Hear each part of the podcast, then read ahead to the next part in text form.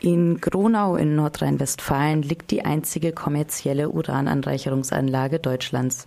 Trotz dem seit Fukushima geplanten Atomausstieg wird hier noch Uran angereichert. Die Anlage wird von dem Konzern Urenco betrieben, welche den Atombrennstoff ins Ausland liefert, zum Beispiel auch in die USA.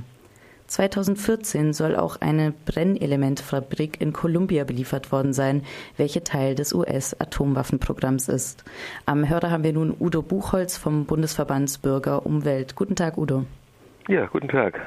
Auch die Bundesregierung ist im Gremium von Urenco vertreten, weshalb dieser Fall jetzt besonders brenzlig scheint.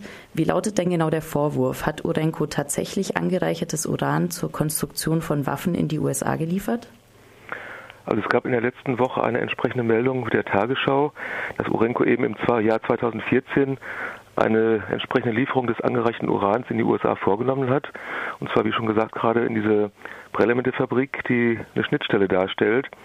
In dieser Brennelementefabrik in Columbia werden wohl auf der einen Seite Brennstäbe hergestellt für ja, zivile Prozesse, zivile in Anführungszeichen, also für Stromproduktion.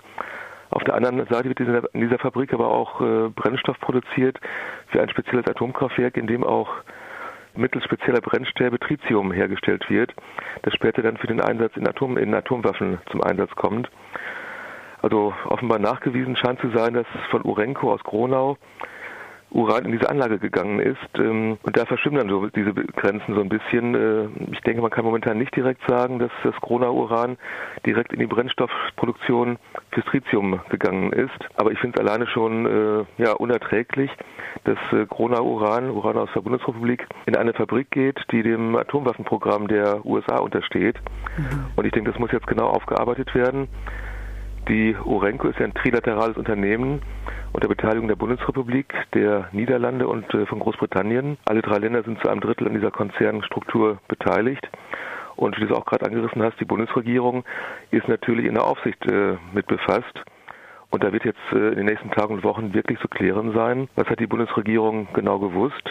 Ist das Ganze mit Zustimmung der Bundesregierung erfolgt? Und äh, ja, wichtig ist auf jeden Fall, dass diese Transporte auf jeden Fall unterbunden werden weil auch wenn jetzt möglicherweise das Uran nicht militärisch genutzt werde, wie gesagt, die Vorstellung alleine, dass hier Corona-Uran in eine Anlage geht, ja, die da im Dunstkreis der Atomwaffen steht, das ist äh, nicht hinnehmbar.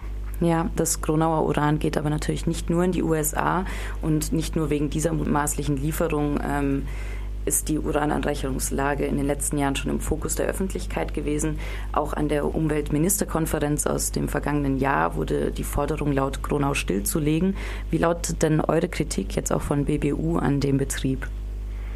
Ja, wir kritisieren die Anlage ja schon seit Jahren, Jahrzehnten kann man sagen. Anders als bei den Atomkraftwerken, die ja spätestens 2022 bei uns stillgelegt werden sollen, hoffentlich, kann diese Anlage in Gronau Uran bis zum St. Nimmerleinstag produzieren.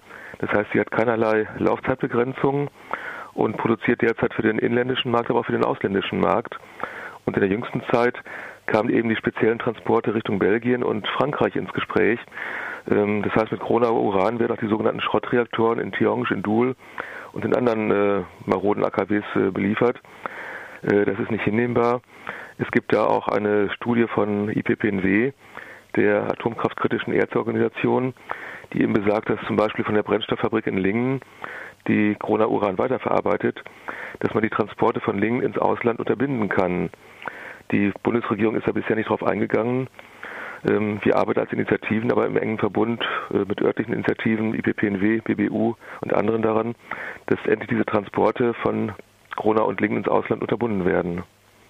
Du hast nun schon angesprochen, dass von Seiten der Politik, also oder die Politik selber angesprochen wurde, um diese Transporte zu unterbinden oder den Ausstieg aus Gronau möglich zu machen. Nun waren gestern Landtagswahlen in Nordrhein-Westfalen. Armin Laschet von der CDU gewann. Ähm, und in den letzten fünf Jahren unter Rot-Grün und der Ministerin Hannelore Kraft hat sich ja bezüglich Gronau nicht wirklich viel getan. Ähm, wie schätzt du das ein? Es wird ja jetzt auch die AfD in den Landtag einziehen. Wie sehen die Chancen um die Zukunft von Gronau nun aus? Ja, das Ganze ist natürlich eine völlig neue Situation, die allerdings auch teilweise absehbar gewesen ist. Zum Hintergrund zur Vergangenheit. Äh, wir haben in den letzten Jahren, wie du gesagt hast, Rot-Grün an der Landesregierung gehabt. Im letzten Koalitionsvertrag stand drin, dass die Anlage in Gronau rechtssicher geschlossen werden soll und dass überflüssige und gefährliche Atomtransporte in und durch NRW gestoppt werden sollen. Beides ist nicht umgesetzt worden. Das heißt, die Anlage wurde weiter betrieben und wir haben den Eindruck, dass mehr Atomtransporte denn je durch Nordrhein-Westfalen fahren. Äh, da hat Rot-Grün leider völlig versagt an der Stelle. Wir müssen mal gucken, was jetzt die neue Landesregierung dazu machen wird. Man weiß ja noch gar nicht, wie die genau aussehen wird. Das ist ja jetzt alles völlig in neuen Schuhen. Wir werden als Initiative unsere Arbeit des Bohrens weiter fortsetzen. Wir werden mit der neuen Landesregierung Kontakt aufnehmen.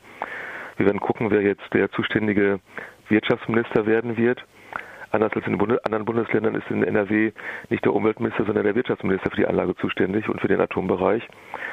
Das ist auch eine Besonderheit hier in NRW, die nicht schön ist, aber ist erstmal so. Wir werden gucken, wer Wirtschaftsminister werden wird und werden unsere Forderungen weiterhin vortragen. Das ist eben ja, im Optimalfall Schließung der Anlage und das sofort. Wird nicht einfach sein, aber wir werden daran arbeiten und dann eben der Export äh, des angereichten Urans, der auf jeden Fall unterbunden wird. Hinzu kommen natürlich die ganzen Probleme mit der Atomellagerung. Neben der Anlage wurde in den letzten Jahren eine Zwischenlagerhalle für 60.000 Tonnen Uranoxid gebaut. Ein Teil des Materials liegt schon in Frankreich, ca. 15.000 Tonnen. Die sollen hierher kommen nach Gronau. Ähm, das wäre erstmalig eine neue Atomanlage quasi, die in NRW in Betrieb gehen würde. Ähm, da sind wir mal gespannt, wie die neue Landesregierung sich dazu verhalten wird. Kurzum, unsere Forderung ist äh, sofortiger Ausstieg und das äh, werden wir durchzusetzen versuchen.